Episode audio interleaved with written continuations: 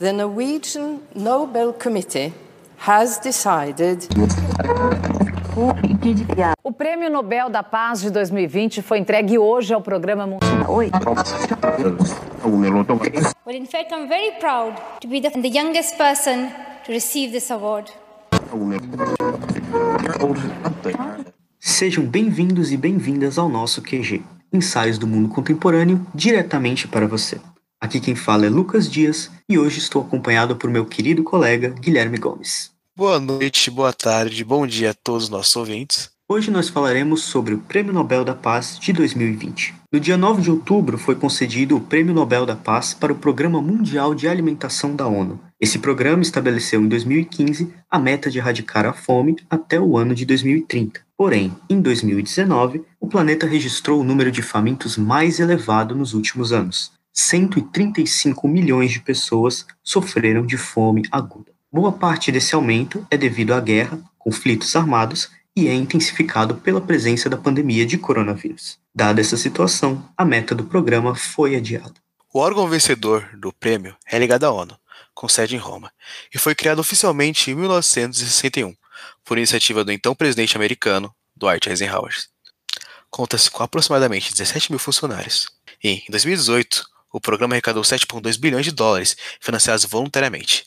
Esta é hoje a maior entidade que combate o problema da fome, assim como da segurança alimentar do mundo, auxiliando cerca de 9, 97 milhões de pessoas por ano em mais de 80 países. A preocupação do Comitê do Nobel é de colocar a fome de volta na agenda internacional, temendo e visualizando que a pandemia do coronavírus aprofunde ainda mais essa crise, e que possivelmente ela vai dobrar o número em 2019, principalmente em países que já passaram problemas econômicos, sociais e políticos. Vale lembrar que não há atuação do Brasil, mas sim países vizinhos, como Colômbia, Bolívia, Peru e Equador. A escolha do prêmio ainda é interpretada com um cunho político, rebatendo o surgimento de um nacionalismo considerado como perigoso, do populismo de governos prestando apoio àquelas instituições que têm o mesmo desafio global e, finalmente, evidenciando a importância do multilateralismo e da solidariedade internacional, como disse a presidente do Comitê Norueguês do Nobel, Berit Heiss Andersen. Tais afirmações podem ser consideradas respostas diretas a governos como o de Jair Bolsonaro e Donald Trump, que desde suas posses vêm retirando apoio aos programas da ONU e questionando sua credibilidade, marchando justamente contra a cooperação multilateral. Um detalhe importante é que Trump, inclusive, foi um dos indicados ao prêmio por sua participação no acordo histórico entre Israel e Emirados Árabes. Sendo assim, os próprios organizadores, tanto do prêmio quanto do programa, têm consciência do papel político que isso representa e comemoram a premiação. O porta-voz do Programa Mundial de Alimentos, Thomson Fury, foi surpreendido com o prêmio durante o encontro semanal das Nações Unidas, e ele disse que é um momento de orgulho. Segundo o colunista do UOL, Jamil Chad, e suas fontes em Oslo, um dos indicados a receber o Prêmio Nobel da Paz esse ano era o cacique brasileiro Raoni, o que teria deixado o governo brasileiro preocupado com a repercussão mundial, já que esse prêmio faria uma antítese completa ao governo, que, pouco tempo atrás, fez um discurso na Assembleia Geral da ONU culpando índios e caboclos pelas queimadas em território brasileiro, fora todas as discussões relacionadas à demarcação de terras indígenas no país. No Itamaraty, já havia sondagem sobre como reagir se o cacique recebesse de fato o prêmio. Se celebrassem a conquista, estariam felicitando a sua luta, indo contra aquilo que o governo pensa e faz.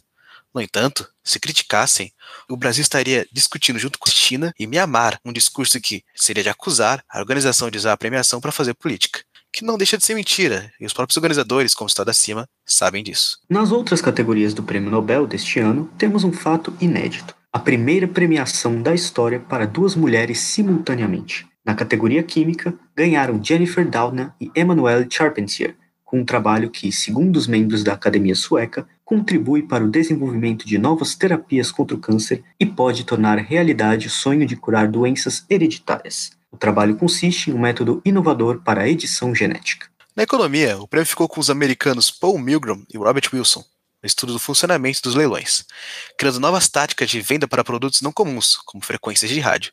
Como dito pela Royal Academy da Ciência na Suécia, suas descobertas beneficiaram vendedores e compradores, assim como contribuintes de todo o mundo. Os leilões estão em toda parte e afetam o nosso dia a dia.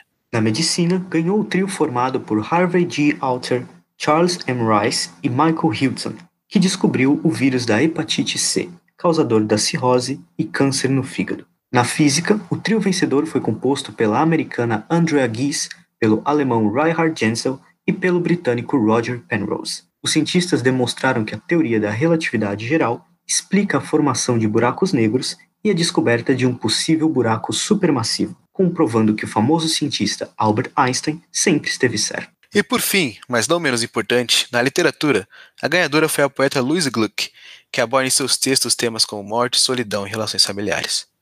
A autora já foi vencedora de outros prêmios, como Pulitzer. Contudo, infelizmente, não existem livros traduzidos para ela na língua portuguesa. Apenas alguns poemas traduzidos na internet. Mas é esperado que isso mude nos próximos dias com essa sua vitória. A Academia Sueca a classifica como a dona de uma voz poética inconfundível, cuja beleza austera torna universal a existência individual. Com isso, o QG de hoje chega ao seu final. Agradecemos muito pela sua atenção e convido vocês a seguirem nossa página no Instagram, arroba Quarentena Global. Fiquem saudáveis, fiquem seguros.